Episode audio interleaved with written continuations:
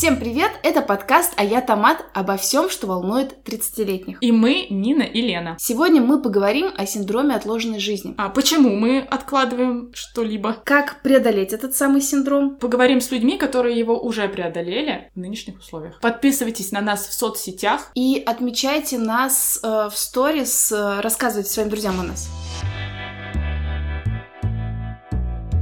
Начнем с клише. Если вы что-то очень долгое время хотели начать делать и никак не могли начать и ждали знак, то это он. Ну, вообще сейчас кажется, вот смотришь там, не знаю, опять же, в инста каких-нибудь соцсетях а, и видишь, что люди начали что-то делать. Или тебе друзья рассказывают, что вот мы решили что-то начать делать. И вот возникло такое ощущение, что действительно сейчас как будто бы уже нечего ждать. Уже все. Допустим. Но у меня, кстати, нет таких знакомых в окружении. Ну, например, есть у нас знакомая, которая а, давно есть хотела записывать говорящую голову в, инста... в соцсетях, какой-то в соцсети, вот, то есть записывать сторис, где она прям лицом говорит своим. Соответственно, ну, многие же, наверное, думали, что можно было бы что-нибудь там рассказать, но кто-то там стесняется, кто-то считает, что это тупо, над тобой будут смеяться, как-нибудь ты будешь стрёмно говорить. Это я. Да. В смысле, не то, что тупо, а то, что я, ну, типа, думаю, что это круто, но никогда сама не соберусь. Да. И вот она как раз рассказывает, что сейчас она решила, что ждать больше нечего, буду пробовать. Пусть у нее это будет получаться не так, как ей бы хотелось идеально, но как бы она пробует и отлично. Ну, давай обозначим, что сегодня мы будем говорить про синдром отложенной жизни. Да. То есть э,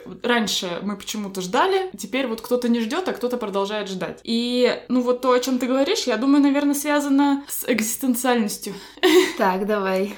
Начала сыпать с самого начала, я только проснулась. Нет, просто мы с тобой обсуждали это как раз вот до выпуска, до того, как э, решили поговорить на эту тему в подкасте, и ты вот мне говорила, что вот у тебя там одни знакомые что-то вдруг резко сейчас вот то, о чем, о чем всегда мечтали, захотели сейчас сделать и реализуют. И, ну, мы же думали, почему так происходит. И, ну, единственный возможный вариант это потому, что сейчас такая ситуация в мире, да, когда вообще непонятно, будем ли мы завтра живы. Супер.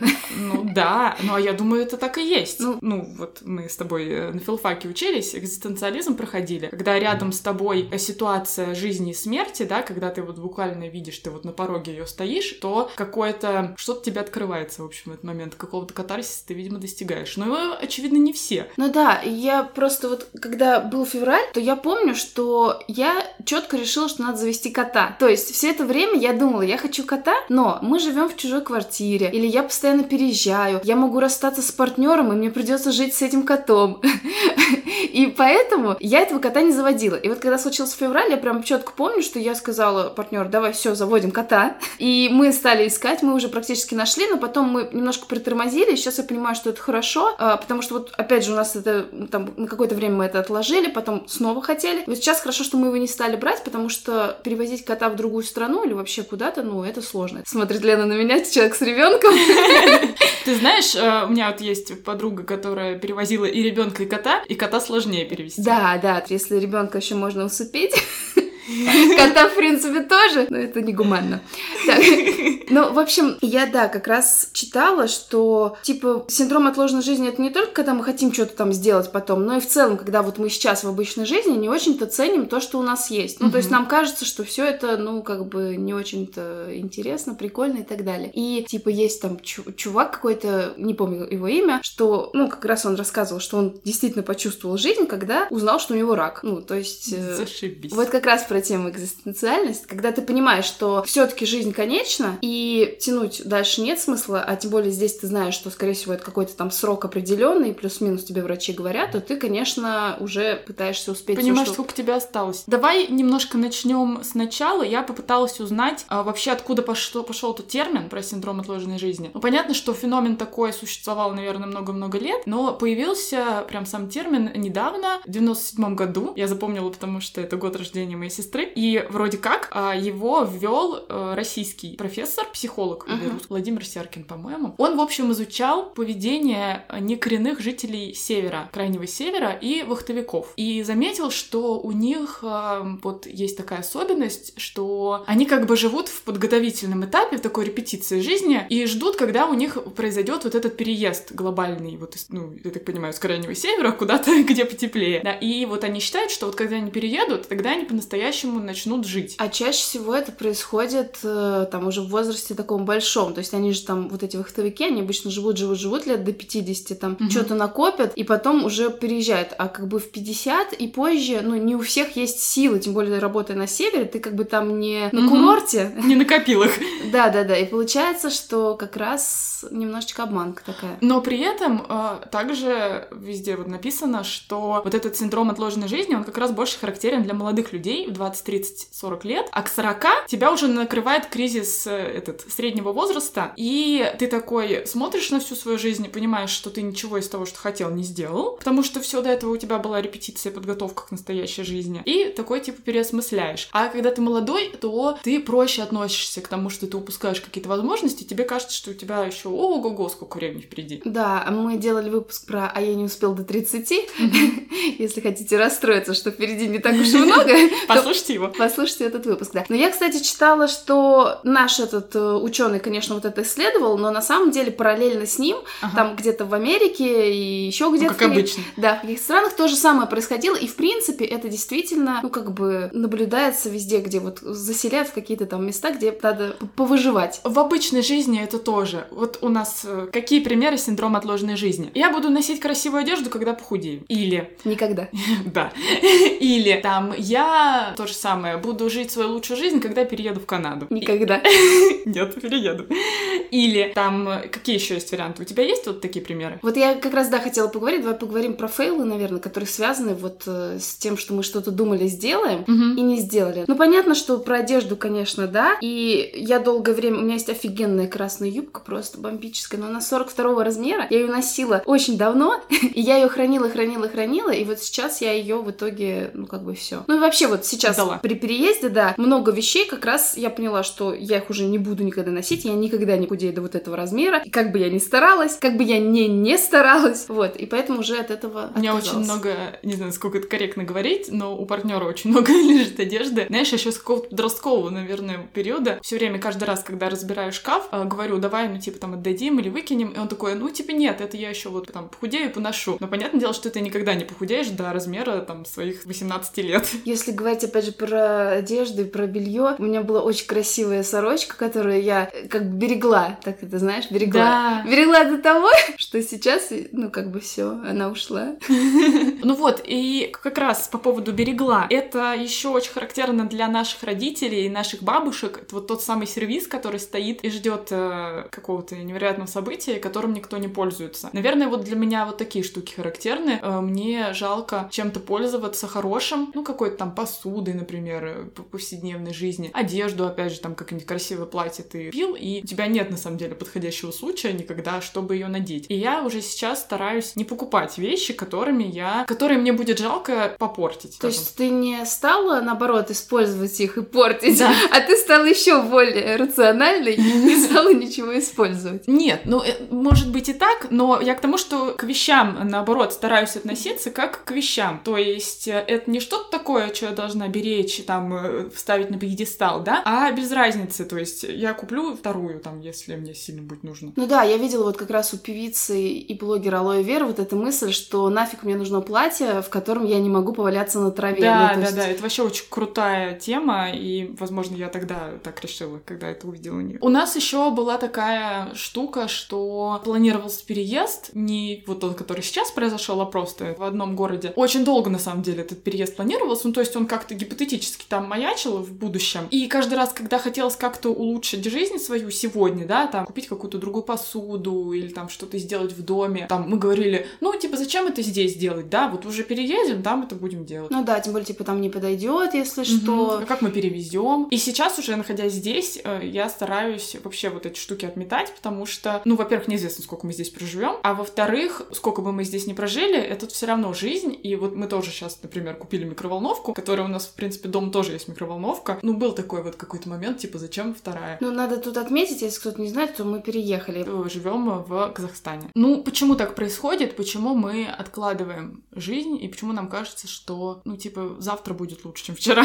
Хотя я надеюсь, так оно и будет. Первая причина — это ты. Мы не можем каждый раз вставлять Николаеву, просто каждый выпуск. Я не знаю, это просто автоматически. Хорошо. И иногда так бывает, что установки, которые нам в детстве дали родители, не соответствуют с нашими внутренними установками какими-то ценностными. То есть, допустим, в детстве тебе говорили, что, например, пока ты не вырастешь, то ты там э, не сможешь по-настоящему влюбиться. Ну, я не знаю, там, допустим, обесценивали какие-то твои юношеские отношения, допустим. И теперь тебе кажется, что пока ты не станешь по-настоящему взрослым и зрелым, ты не можешь построить нормальные здоровые отношения. Тут скорее, мне кажется, я не помню такого, что кто-то про отношения говорил, скорее говорили, что типа тогда ты сможешь что-то там э, за- заявлять и вякать, да, потому что до этого момента, пока ты не вырастешь, и ты такой, тебе 25, тебя там на работе что-нибудь хамят, ты думаешь, а мне можно уже вякать, или я еще не вырос, там тебе 30 и так далее. Ну или вообще, например, там представление о жизни твоих родителей совсем не совпадает с твоим. Допустим, они там считали, что нормальная профессия это там адвокат, а ты стал баристой. И тебе кажется, что ты, ну, типа, еще вообще недостойный в жизни человек. Борис, ты достойна. Вообще самая крутая профессия. А, еще какие есть причины? Вот причина, которая мне показалась очень крутой и близкой, это излишний перфекционизм Мгм. в жизни. То есть, когда ты мыслишь по принципу либо лучше всех я это сделаю, либо я это вообще никак не буду делать. Ну, например, кстати, с подкастом у нас. То есть мы вообще-то о нем говорили реально там несколько лет, но нам казалось, что надо там что-то подготовить. Ну, конечно, это не совсем перфекционизм, наверное. Нет, это перфекционизм. Я думаю, что это как раз прям очень характерно вот для нас с тобой. Ага. Ну, типа, что над нами будут смеяться, что мы что-то тут говорим, что какой-то у нас нет до конца упакованной идеи. Во-первых, да, а во-вторых, ты сам себе не разрешаешь. То есть тебе кажется, что если ты не лучше всех, то тогда твой продукт не имеет права на существование. У меня вот это сто процентов есть, и у тебя это сто процентов есть. Вот сегодня ты даже мне пример говорила про Reels. А, да, и мы ездили на э, каньоны тут, и я снимала видосы, ну, как я умею снимать, вот влево, вправо, медленно, вот, когда, когда у вас голова кружится, вот эти люди, которые снимают видео. И с нами параллельно ездила пара, и снимала все очень круто на свой фон с какими-то там движениями, с какими-то фишками. Я увидела этот рилс, подумала, я не буду выкладывать свой. Да, у меня вот есть такая фигня, что я же очень долго ищу, чем бы мне заняться. Там, допустим, вот мне хочется там дизайнить. Потом я вижу какого-то человека, который невероятно круто дизайнит, и я понимаю, что я явно не приближусь даже к такому уровню, и такая, ну, значит, это не мое, я не буду этим заниматься. Или там, мне хочется рисовать. Но рисовать я вообще не умею, на самом деле. Я такая, ну, типа, есть такие крутые люди, которые так классно рисуют, я не буду это делать. И так во всем. И в итоге ничего не делаю. Кстати, про рисовать скажу тут, что немножечко сделала шаг вперед. Это я тоже все время говорю, вот бы порисовать, и все время мне что-то не хватает для этого. Я сейчас заказала наконец себе ленинградские краски, а ленинградские краски они там стоят что-то за тысячу. Ну, то есть это как бы не просто краски. Да, да, да. Вот, и купила кисточки. Ну, все это заказала, вот должно мне прийти. И вот планирую, что все-таки я перестану говорить, а вот бы мне порисовать, что я начну все-таки рисовать, ну, для себя. Давай, в следующем выпуске ты нам от- отчитаешься, порисовала ли ты. Придет только через две недели. Через выпуск. Ну, посмотрим. Есть такая причина, как страх будущего. Когда ты хочешь что-то сделать, но у тебя, например, сейчас есть работа, есть какая-то там, не знаю, семья, пусть там, допустим, и не там... Какая-никакая. Да, и там, и там не все хорошо. Вот, и ты как бы понимаешь, что либо там, не знаю, тебе надо развестись, или тебе надо поменять работу, но ты этого не делаешь, потому что ты как раз боишься вот эту будущую жизнь, а тебе в этой, ну, хоть не очень комфортно, но комфортнее, чем где-то там рисковать впереди. Вот, и многие люди так на самом деле, ну, делают, да и я так тоже делала, когда ты работаешь, ты это не очень сильно любишь, но тебе страшно это менять, ты думаешь сразу, блин, у меня нет достаточно денег для этого, или там еще что-то. Неизвестно, что там будет. Ну да, вдруг будет хуже. Ну и это на самом деле довольно обоснованный такой страх, мне кажется. То есть вообще, я вот здесь, наверное, может быть, не в струе сейчас буду, но мне кажется, что иногда это вообще-то правильная позиция, потому что когда нам всем вот так вот сейчас из всех медиа советуют, что давай резко бросай нелюбимую работу, ты все равно найдешь другую там. Лен, Или- какие медиа тебе так говорят? Мне Все никакие... медиа мне говорят. Мне медиа говорят, что я не найду никакой работы своим гуманитарным Ну, образованием. возможно, се- возможно, сейчас... Ну, блин, популярная психология так говорит, тот же самый Лобковский. Или там, вот, э, сегодня там муж не принес тебе чай в постели, бросай его срочно, он тебя не слушает, ничего такого, э, типа, вообще отстойный человек. Вот, но на самом деле иногда полезно включить голову и понять, а реально у тебя есть такая возможность? Потому что, возможно, ты вот бросишь сегодня нелюбимую работу, а потом окажется, что ты гуманитарий, новую ты не найдешь, а детей тебе кормить вообще-то надо все равно. Вот. Спасибо, держала. Тебе не надо кормить детей, все нормально. Вот, ну то есть вообще-то иногда полезно, ну типа, со соотносить свои возможности и там варианты. Но мы как раз об этом с тобой поговорим, что там же есть определенный план действий, что делать. Ну да, давай с причинами закончим. А, еще такая причина, не знаю, насколько она релевантна, что человек не может взять на себя ответственность за свою жизнь. Что типа ты когда сидишь и ждешь, что кто-то другой тебе что-то сделает. Ну то есть как-то может обстоятельства изменится, и по факту тебе не придется прикладывать никаких усилий, все само собой вокруг тебя изменится. Мне вот сейчас пришел в голову пример э, про отношения, что часто такая есть, ну не знаю, жалоба не жалоба, когда там один человек говорит, что вот я там не могу никак никого встретить, у меня нет отношений, я такой никому не нужный, ужасный. И ты потом этого человека спрашиваешь. А ты в Тиндере зарегался? Типа, а ты в Тиндере зарегался, а ты вообще куда-нибудь выходишь, там, я не знаю, на какие-то концерты, на какие-то тусовки, ну куда-то по интересам ходишь. Даже тупо, вот прям, был прям реальный пример, когда подруга мне говорила, что, блин, мне так вот неприятно, вроде она в отношениях, но неприятно, что как будто бы не пользуешься популярностью какой-то невероятный мужчин, а там другая девушка, которую она в пример приводит, вот с ней даже на улице знакомится, допустим. И я ее спрашиваю, а ты когда-нибудь там, допустим, сидела на улице, вот там одна, допустим, на лавке с кофе, так, чтобы была возможность с тобой познакомиться? И оказывается, что нет. И ты там спрашиваешь, а ты вот на работу, с работы выходишь там в обед погулять, ты как гуляешь? И оказывается, что она гуляет там вообще на самом безлюдном каком-то пятачке, где просто вообще никого нет. Но по факту, то есть так с тобой никто никогда не познакомится. Но возможности-то нет, когда человек ищет отношений, но при этом не... у него нет в жизни места для отношений. Ну, и также можно ведь про работу тоже сказать, когда, например, ты работаешь, у тебя не... Как будто бы в жизни есть только два, две цели — работа и отношения. В целом так и есть. Так нам говорят журналы. Значит, когда ты работаешь, тебе не очень нравится твоя работа, но по факту ты ничего не делаешь, ты даже резюме, например, не написал. То есть ты его никуда не разослал. То есть ты, ну, как бы ты каждый день, каждый понедельник ты говоришь, что хочешь повеситься с этой работы, но в принципе ты ничего не сделал. Но каждую пятницу ты в говно. Да, и ты ждешь, когда что-то произойдет, и тебе просто нужно будет уехать из страны. Это я сейчас про себя сказала. Нормас. А что бывает? Какие еще сферы? Ты просто мне сказала, и мне сразу захотелось. Что еще бывает? Хобби. Кстати, по поводу вообще наполненности жизни, я знаю таких людей, которые говорят, блин, у меня скучная жизнь, есть работа и семья. Я хочу где-нибудь развлекаться, но я не могу это делать один, и человек ждет, когда его кто-то другой позовет. То есть он никогда... А не... вот, это как раз оно и есть. Да, никогда не звонит там и не говорит, а пойдем-ка с тобой на сапах покатаемся, или там еще раз, пойдем там с тобой на самокате поучимся. Он ждет, когда придет другой друг и скажет, а пойдем-ка мы с тобой на сапах покатаемся, а пойдем-ка на самокатах. Я даже у блогера одного прям конкретно такую ситуацию э, видела, что там вот девушка как раз рассказывала, что вот у нее все ок с семьей, все ок с карьерой, но она типа сидела и расстраивалась, что у нее нет друзей. А потом поняла, что вообще-то, если самому звонить и приглашать там своих знакомых куда-то, то они вообще-то обычно с радостью соглашаются, и вот у тебя, пожалуйста, наполненная жизнь. А я сейчас еще вспомнила тоже про работу и про вот чрезмерные требования вообще в целом к жизни. А мы даже, возможно, об этом говорили, когда про идеальную работу с тобой рассуждали, работу мечты. То часто вот мы ищем работу мечты, которая типа на всю жизнь нам должна быть. То есть вот она должна вот с сегодняшнего дня и до конца жизни мне быть интересной. Я никогда не должна уставать на ней. Я всегда должна быть заряжена, мотивирована. Но по факту ты, скорее всего, такую работу не найдешь. И вообще окей выбрать работу, которой тебе будет интересно заниматься там год, два, три, да, а потом какую-то другую работу найти. То есть вообще-то не обязательно себе искать дело, которое будет на всю целую жизнь твою. Тогда... Кстати, с отношениями также. Тогда я делаю все правильно, я каждый год э, увольняюсь и нахожу новую работу. Я еще хотела добавить, что есть еще два типа. Вот мы говорили про беспомощных, э, ну, беспомощность такой, да, в отношении своей жизни. Есть еще такие чуваки, которые ставят прям офигенную какую-то цель. Прям вот я должен там, не знаю, заработать на дом. Или я должен там, не знаю, побить рекорд Гиннесса в таком-то вопросе. Ну, там спортсмены это обычно. Плевке в длину. Блин, хорошая цель. Вот. И, соответственно, он живет только этим и говорит, что пока я вот это не сделаю, то я не буду все остальное. То есть у него там рушится семья, там, не знаю, рушатся какие-нибудь э, друзья, опять же, те же самые. Он ждет, когда он это сделает, и получается, что не живет этой полной жизнью, а он, извините, может этот дом построить только реально там. Ой, это вообще, кстати, неадекватная фигня, характерная для мужчин. Я, Лена, возможно, сейчас может, оц- оценочные не будем ставить. Не будем. Ладно, просто у меня есть несколько мужчин, Ого. знакомых. Нет.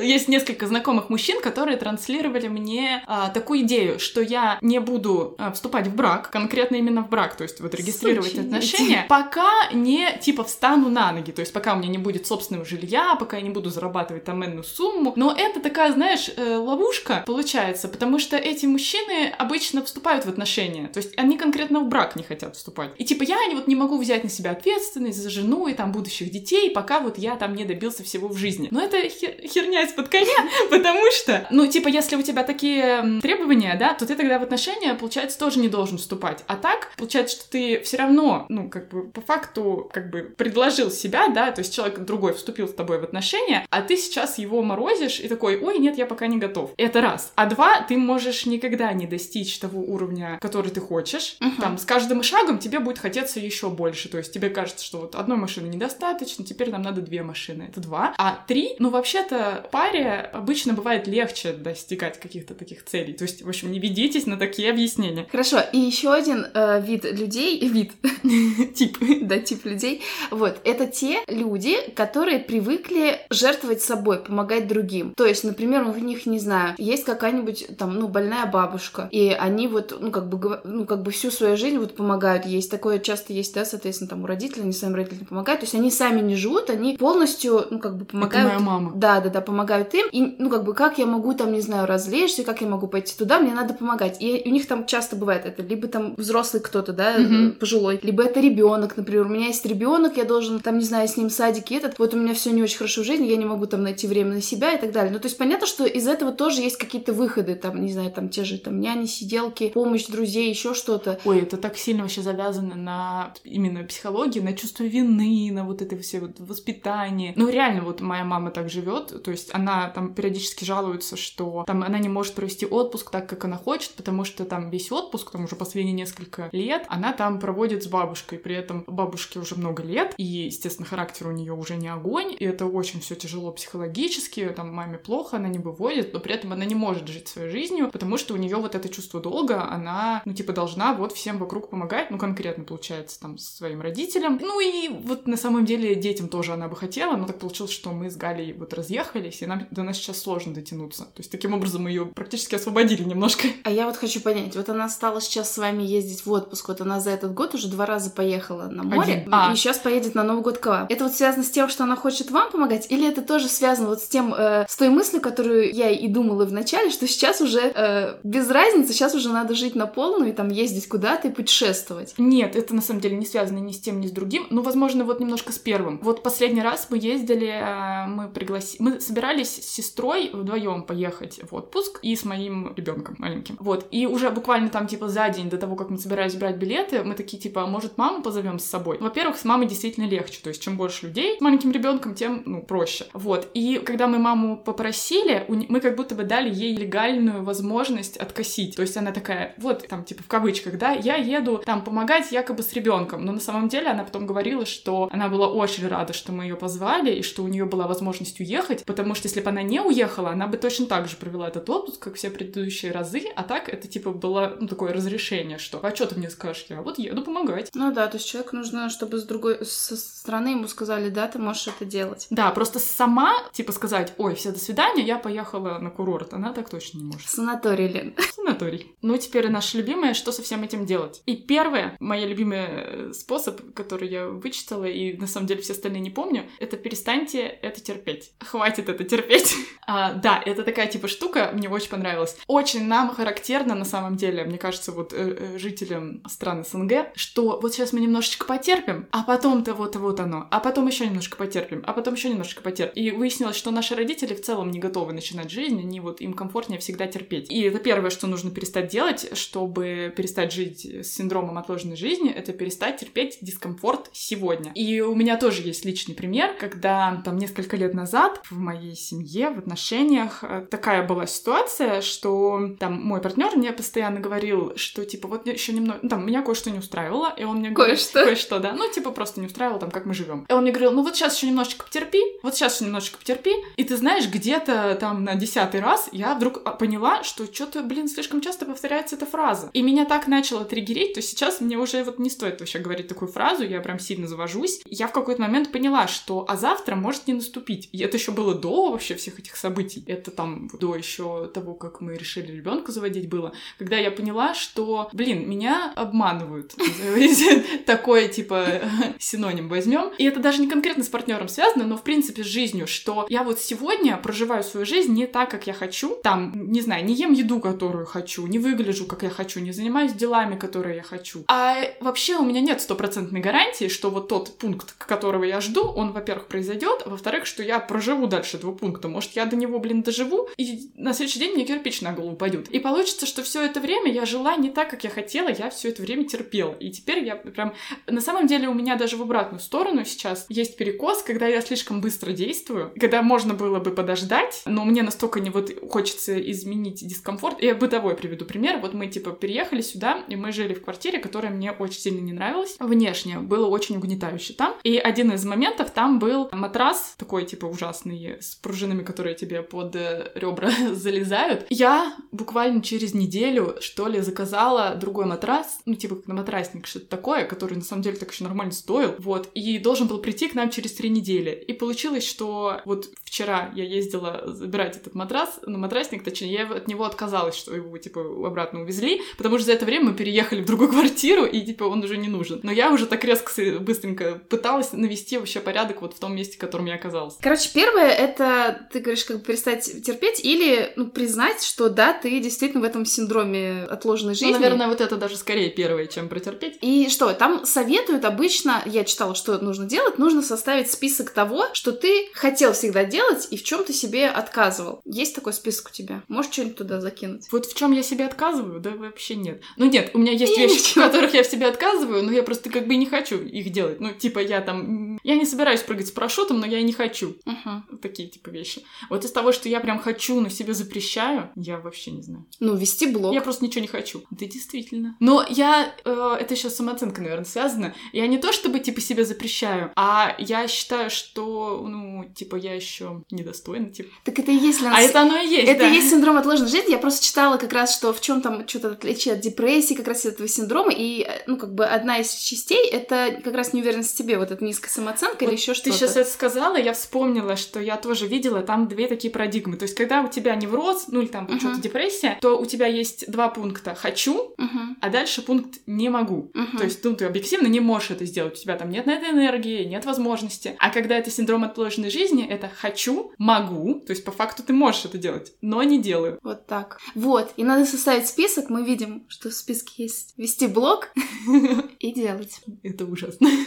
Ладно, чё, какие еще есть? Я знаю, что вот в этом списке а, должны быть достижимые цели. То есть вот типа есть мечты, это что-то такое глобальное, мир во всем мире, да? А есть цели, это то, что ты реально можешь сделать, и а, ты типа можешь составить план достижения, какие-то вот эти маленькие шажки, чтобы, то есть вот что я уже могу сделать конкретно сегодня, чтобы добиться этой цели. Да, главное написать план, и причем распределить эти маленькие шажочки как бы так правильно, чтобы у тебя вначале не было набрать 100 тысяч подписчиков, а было там э, завести страницу там или там писать пост раз в неделю, допустим. То есть что-то такое достижимое действительно сейчас. И еще я читала, что нужно праздновать вот эти маленькие победы. То есть, типа, не ждать, когда ты уже там набрал, как ты говоришь, тысячу подписчиков. Сто тысяч, я сказала. Миллиард подписчиков. И вот это уже отпраздновать. А, а уже на первом открывать шампанское. Да? Почему мы не праздновали ничего? Может, нам как-то надо это, что тут? У нас будет год подкаста в а феврале. В феврале? Ой, господи. Кажется. Вот тогда отметим. Блин, это синдром отложенной жизни. Короче, сегодня напьемся. Ладно, я не буду отказываться. Так, что? Как еще преодолеть? Ну, снизить ожидания, я думаю. Вот то, что мы говорили про работу, там про то, что не нужно искать на всю жизнь себе дело, да, а там подумать вот конкретно сегодня, чем бы мне хотелось заняться. И начать это реализовывать. Да, но и кроме работы, как ты говоришь, э, кроме этого есть еще другие вещи. Э, советуют составить список того, что вам нравится, да, от чего вы получаете удовольствие. То есть не Если то, что... мне нравится есть. Ну, тоже. Ну, как бы не просто же есть, ты же любишь там креветочки или еще что-то. Вот, составить список того, что тебе нравится, и начать это делать. Например, там, мне нравится ходить на массаж. Ну, почему-то я хожу на массаж там раз в год. Все. То есть, ну, можно же, ну, как бы, как бы найти там какой-нибудь массаж не очень дорогой, там, ходить на него там раз в месяц, допустим, ну, то есть какой-то приятный. Или те же бани. Вот я люблю ходить в баню. Два раза уже была за свои 30 лет. Потрясающе. Да, и оба за этот год. Вот, то есть как бы составить, то есть мне реально это нравится, и внести это в какой-то список, то есть, например, там раз в месяц, опять же, ходить в баню и так далее. Вот какие-то такие есть у тебя то, что тебе радость приносит? Я, ты сейчас говоришь, я понимаю, что я вообще-то это делала. У меня где-то год назад, два года назад, я прям конкретно вела в заметках в телефоне список, что меня радует, он так назывался. Но это типа было в рамках борьбы с э, депрессией, не диагностированный, самый диагностированный. И я прям записывала, что меня радует. Типа там гулять и слушать музыку, лежать в ванне там с разными пенами, правильно? Бурлящими шарами. Лена!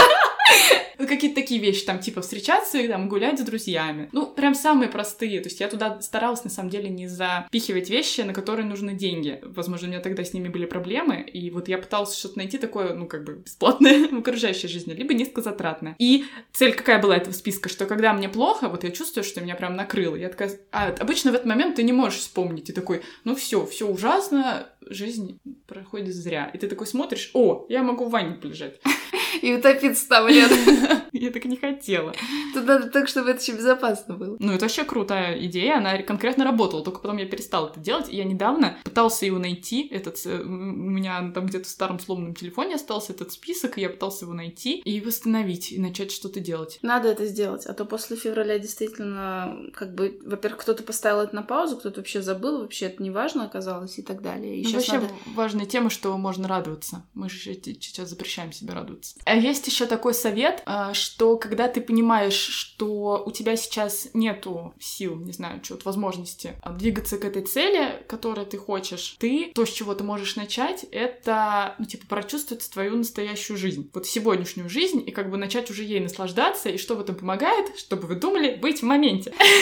А я думала, когда тебе диагностируют что-то, как я говорила в начале. Конкретно мне диагностировали. И в этом помогают такие практики осознанности, не знаю, медитации, когда ты вот должен сесть и такой попытаться почувствовать там, какая рука у тебя тяжелее, правая или левая сейчас, там, какую температуру ты чувствуешь, там, как быстро ты дышишь, ну, какие-то такие вещи, и это на самом деле помогает еще там в какой-нибудь тревожности, в чем-то, вообще вот в сегодняшней жизни это реально помогает, надо прям это практиковать каждый день. И ты как бы возвращаешься в свое тело, ты уже не там где-то в будущем, возможно, недостижимом, да, а вот ты сегодня, и ты такой, типа, уже после этого можешь уже брать свой список, тебя радует, и отправляться, включать водичку. Так, хорошо. Ну давай сейчас теперь послушаем э, тех, кто уже смог что-то изменить и избавиться от этого синдрома отложенной жизни. Да, хотя нач- бы... начать реализовывать свои мечты. Решение о переезде было принято 1 октября. Где-то за месяц я свернул свой бизнес-уголок, передал всех своих клиентов и сделал необходимые документы для въезда в Индонезию. И уже 31 октября я выехал из России. Первые мысли работать из любой точки мира появились еще в 2021 году. Но моя настоящая работа не позволяла долго и часто отсутствовать в родном городе. Поэтому я решил выучиться на популярную айтишную профессию. Но все как-то не решался все бросить и уехать. Но потом пара событий жизни и новости сентября 22 года дали понять, что моя цель может стать невыполнимой в любой момент, и откладывать на потом уже больше нельзя. Да и моложе, чем сегодня, я уже не буду. Положительно отреагировали. Многие сказали, что если бы могли, сделали бы так же. Мамка, конечно, расстроилась. Вечерами бывает одиноко. Людей много, а поговорить с ними не могу. Скучаю по родным, друзьям и русской еде. Я хочу больше путешествовать, знакомиться с новыми местами, людьми, не быть привязанным к одному месту и, и более продолжительного лета. Переехать в район, где живет много русских людей, сформировать новый круг общения, продолжить развиваться в своей новой профессии, найти интересную работу. Также объездить весь, ов... весь остров на мотоцикле и залезть на парочку вулканов. Я тут, наверное, добавлю, потому что наш э, друг, друг рассказывает э, довольно... Он просто по фабуле прошелся, а мы сейчас добавим немного эмоций. Да. В общем, я разрешу себе немножко рассказать побольше, потому что, чтобы люди тоже понимали, надо имя придумать. Наш друг. Иннокентий. Наш друг. Кеша. Да, Лена.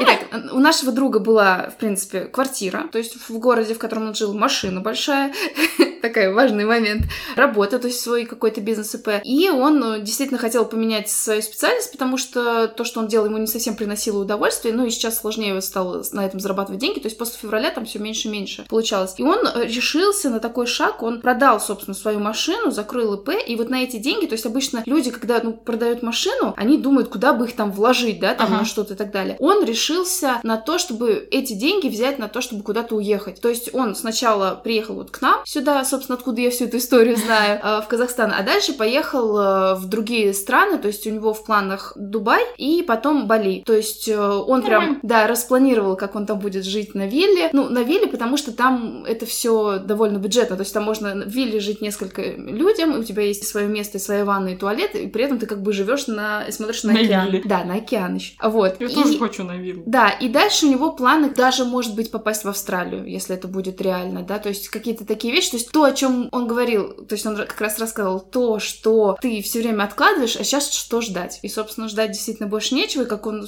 как раз в своем аудио рассказал, то есть все поменяло особенно сентябрь, хотя мысли были до этого, но, как видишь, вот этот как раз синдром отложенной жизни. И тут важный факт, я хочу сказать, что, например, наш друг, он не знает вообще английского. То есть это Мгм. ведь тоже сдерживающий фактор. Я поеду куда-нибудь, когда мой английский станет супер классным. Вот. Здесь должна быть реклама какого-нибудь курса по английскому. Ну, в общем, то есть действительно, это вот как раз подтверждает ту мысль о том, что, ну вот сейчас как-то все, не надо ждать. Тумблер наверное. перевернулся. Да, у нас есть еще одна история, давай послушаем. Давай. У меня было два больших желания, к которым я никак не подступалась уже много лет. Первое было уволиться, второе — попробовать стать писательницей. И если с увольнением все было просто, я просто боялась остаться без денег, боялась рискнуть, э, было привычное, налаженное, абсолютно ментально нездоровое рабочее дело, то с писательством много, скорее, было страхов. Страхов попробовать, э, страхов признаться, что мне хочется быть писательницей, что вокруг этого столько стереотипов, и поскольку я занимаюсь обзорами книг, я прекрасно знаю вроде как внутреннюю писательскую кухню, я все прекрасно про это понимала, и ну, какое-то время уже думала, что я отказалась от этих амбиций. Сейчас изменилась ситуация, и оба этих желания я стала видеть по-другому. Что касается работы, из-за того, что все вокруг стало нестабильным, из-за того, что так мало на самом деле зависит от меня, мне перестало быть страшно рисковать, потому что я подумала, что я не смогу все равно сделать все от меня. То есть я сделаю все от меня зависящее, но успех зависит не от меня. Поэтому можно спокойно рисковать, потому что уже ничего не стабильно, ни на что нельзя положиться, так что, скорее всего, я могу расслабиться и просто рискнуть, поэтому я уволилась. И сейчас идет первый месяц, когда я работаю сама на себя и занимаюсь только тем, э, чем хотела. Не могу сказать, что это мгновенный успех. Я, конечно, потеряла в доходе, но не так сильно, как я боялась. Что касается писательства, я какое-то время назад пошла на разные писательские курсы, в разные писательские группы, просто чтобы попробовать это, попробовать немного реализовать свое желание. И я поняла, что раньше мне представлялось писательство как конечный процесс, что вот однажды я напишу книгу. Но когда я стала пытаться это желание исполнить, оказалось, что мне нравится процесс письма. Мне не важно, допишу ли я что-то, мне не важно, будет ли у этого успех. Мне нравится само письмо. И это, конечно, классное открытие про саму себя в этом году. Наверное, правильнее было бы сказать, что все сложнее, чем я думала, но по правде сказать, я уже такой не оптимист, что я думала, что будет гораздо сложнее. Что касается поиска самостоятельной работы, да, я, наверное, в привилегированном положении, потому что сейчас могу опереться на мужа, потому что есть небольшие накопления, и мне не так страшно, что сейчас мой доход не такой стабильный, как раньше. Но что касается писательства, мои ожидания были настолько низкие от самой себя, что даже небольшие успехи приносят мне очень много радости. И сейчас я чувствую, что, возможно, впереди какое-то новое будущее, которое я себе даже не представляла. Оно мирное, оно спокойное, и я в нем какой-то другой и более счастливый человек. Пока мы слушали, Лена сказала еще одну вещь, которую она не говорила во время подкаста. Она сказала, что она тоже хочет быть писательницей. То запалево. Ну а что ты? Мы говорим про синдром отложенной жизни, а ты скрыла это. Я знаешь, что хочу сказать? У меня появился инсайт, пока мы слушали эти штуки, эти записи, что вообще-то, вот мы с тобой начали выпуск с того, что вот сейчас это экзистенциальная ситуация, и кто-то начинает делать то, что он всегда хотел, а кто-то не начинает, и я думаю, это связано с реакцией на стресс, что вообще то, что сейчас происходит, это трындец какой стресс, и мы же все, ну, якобы все знаем, что люди по-разному на него реагируют, есть реакция бей, есть реакция беги, есть реакция замри. И вот эти люди, которые, получается, которых мы сейчас послушали, это те, кто реагирует на стресс бей. То есть мне плохо, и я начинаю действовать, я начинаю что-то делать. А если твоя реакция типа беги или замри, то ты не начнешь, ты замрешь, ты будешь типа смотреть, выжидать. То есть, я так понимаю, у кого реакция замри, возможно, это моя реакция просто, я могу что-то делать только в комфортных условиях. То есть, вот когда мне спокойно, я могу там типа творить. Мгм. А когда я в стрессе, я все мои силы уходят на то, чтобы справляться со стрессом. Прикольно. А беги, если А реакция? то откуда я знаю? Я же не психолог.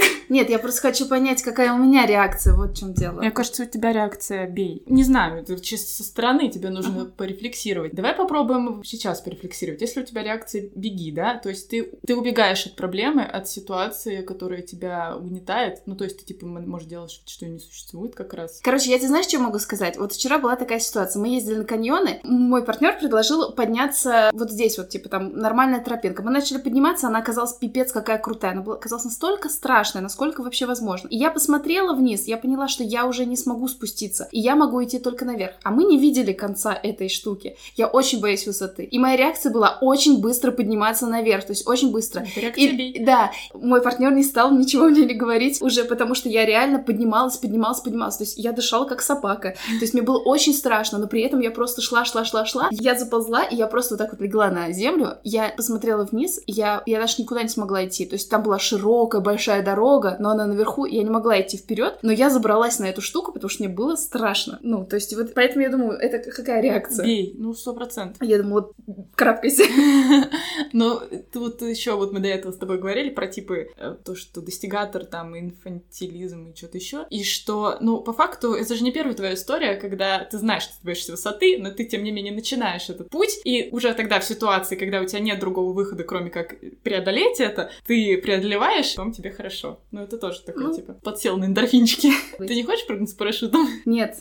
Через неделю Нина прыгает с парашютом. Я заметила, как мы все сейчас оправдываемся за какие-то привилегии, которые у нас есть, э, за то, что у нас хоть что-то хорошо, мы все чувствуем вину, и я вообще не уверена, что это норм. Ну, то есть, может, так оно должно быть, может, типа, так развивается общество, что теперь мы все люди, у которых все не очень плохо, должны испытывать вину за то, что у нас все не очень плохо. Но, с другой стороны, многие вещи, за которые мы сейчас извиняемся, вообще-то являются результатом нашего труда. Вот, например, последнюю аудио, которую мы слушали, и там э, девушка говорит, что у нее была привилегия уволиться с работы, потому что у нее было свое дело, которое сейчас приносит ей доход. Но вообще-то это дело у нее тоже не с ничего появилось. Ну, она еще говорит про партнера, и Мгм. это тоже есть такая тема, что, э, ну, как бы неудобно, что вот да, у меня действительно есть партнер, который тебя поддержит, э, как бы там, и в том числе и финансово. Очень удобно. Это очень удобно, а как бы, но все равно мы такие, типа, это же, ты же такая. Ну вот я и говорю, что я вообще не уверена, что это окей, шеймить кого бы ты ни было, за что бы ты ни было. Это не окей. Но это, конечно, не совсем про наш Да. сегодняшний подкаст. Я просто так вообще разбередила и захотелось говорить. Так, что, мы, наверное, будем подводить итоги нашего выпуска. Да. Какие итоги? Бывает синдром отложенной жизни. Можете прочекать, э, есть ли он у вас. Это если э, у вас есть какая-то глобальная цель, и вы не живете сегодня и ждете, когда эта цель, ситуация э, решится, и вот тогда вы только начнете жить. Да, и важно заметить, это точно у вас цель или все-таки это мечта? Если это мечта, то нужно ее переделать как раз в цель, то есть что-то осязаемое, что реально сделать. Как вы можете себе с этим помочь? Почувствуйте сегодняшний момент. Есть много разных практик осознанности. Даже кажется, что ты курс будешь продавать просто. Когда-нибудь обязательно. А потом вы можете написать список, что поможет вам достичь этой цели. Э, Обязательно шаги должны быть маленькими, достижимыми, и каждое достижение свое небольшое можно праздновать как победу. Что там еще было? Можете написать список, что вас радует. Потому что надо постоянно себя радовать. Потому что мы вообще-то не завтра живем, а сейчас. И надо сейчас радоваться Сто процентов. И начинать надо с маленького. Ребеночка. А я хотела сказать чинарика. Ну ладно. Ну что, спасибо. Что Давай! Спасибо, что дослушали этот выпуск до конца. Подписывайтесь на нас а, в соцсетях, во всех, и пишите нам там, пожалуйста, комментарии. Нам очень не хватает живых обсуждений. Просто так получается, что многие из вас пишут нам потом в личку какие-то свои мысли, но будет круто, если мы будем это писать э, в публичное пространство, и тогда не только мы сможем, там, я или Нина вам ответить, а, ну, типа, больше людей сможет принять участие в дискуссии. И для этого у нас есть чат в Телеграме, который называется «Томатное паство». Все туда, пожалуйста, вступайте, там очень комфортно и безопасно. Да, там есть э, ссылочка на всех платформах, где вы нас слушаете, там есть ссылочка внизу как раз на приглашение в этот э, телеграм-канал. Ну и если вы будете нас отмечать в сторис, во всяких соцсетях и рассказывать, что есть такой подкаст, и вы нас слушаете, мы вам, например, нравимся, то не сдерживайте себя, потому что чем больше нас узнают, тем как бы... Чем нам приятнее. Сделайте нам приятно. И да? еще я хочу всем сказать, вот кто дослушал этот выпуск до конца, а, если вы еще этого не сделали, то обязательно вот прямо сейчас сделайте, поставьте нам сердечко, если вы слушаете нас на Яндексе, поставьте нам 5 звездочек, если вы слушаете нас в Apple подкасты, напишите какой-нибудь позитивный комментарий, кто-то нам там негативный какой-то один поставил. А если вы слушаете нас на других платформах, то тоже поставьте нам там все, что там можно поставить. Пожалуйста, пожалуйста, пожалуйста.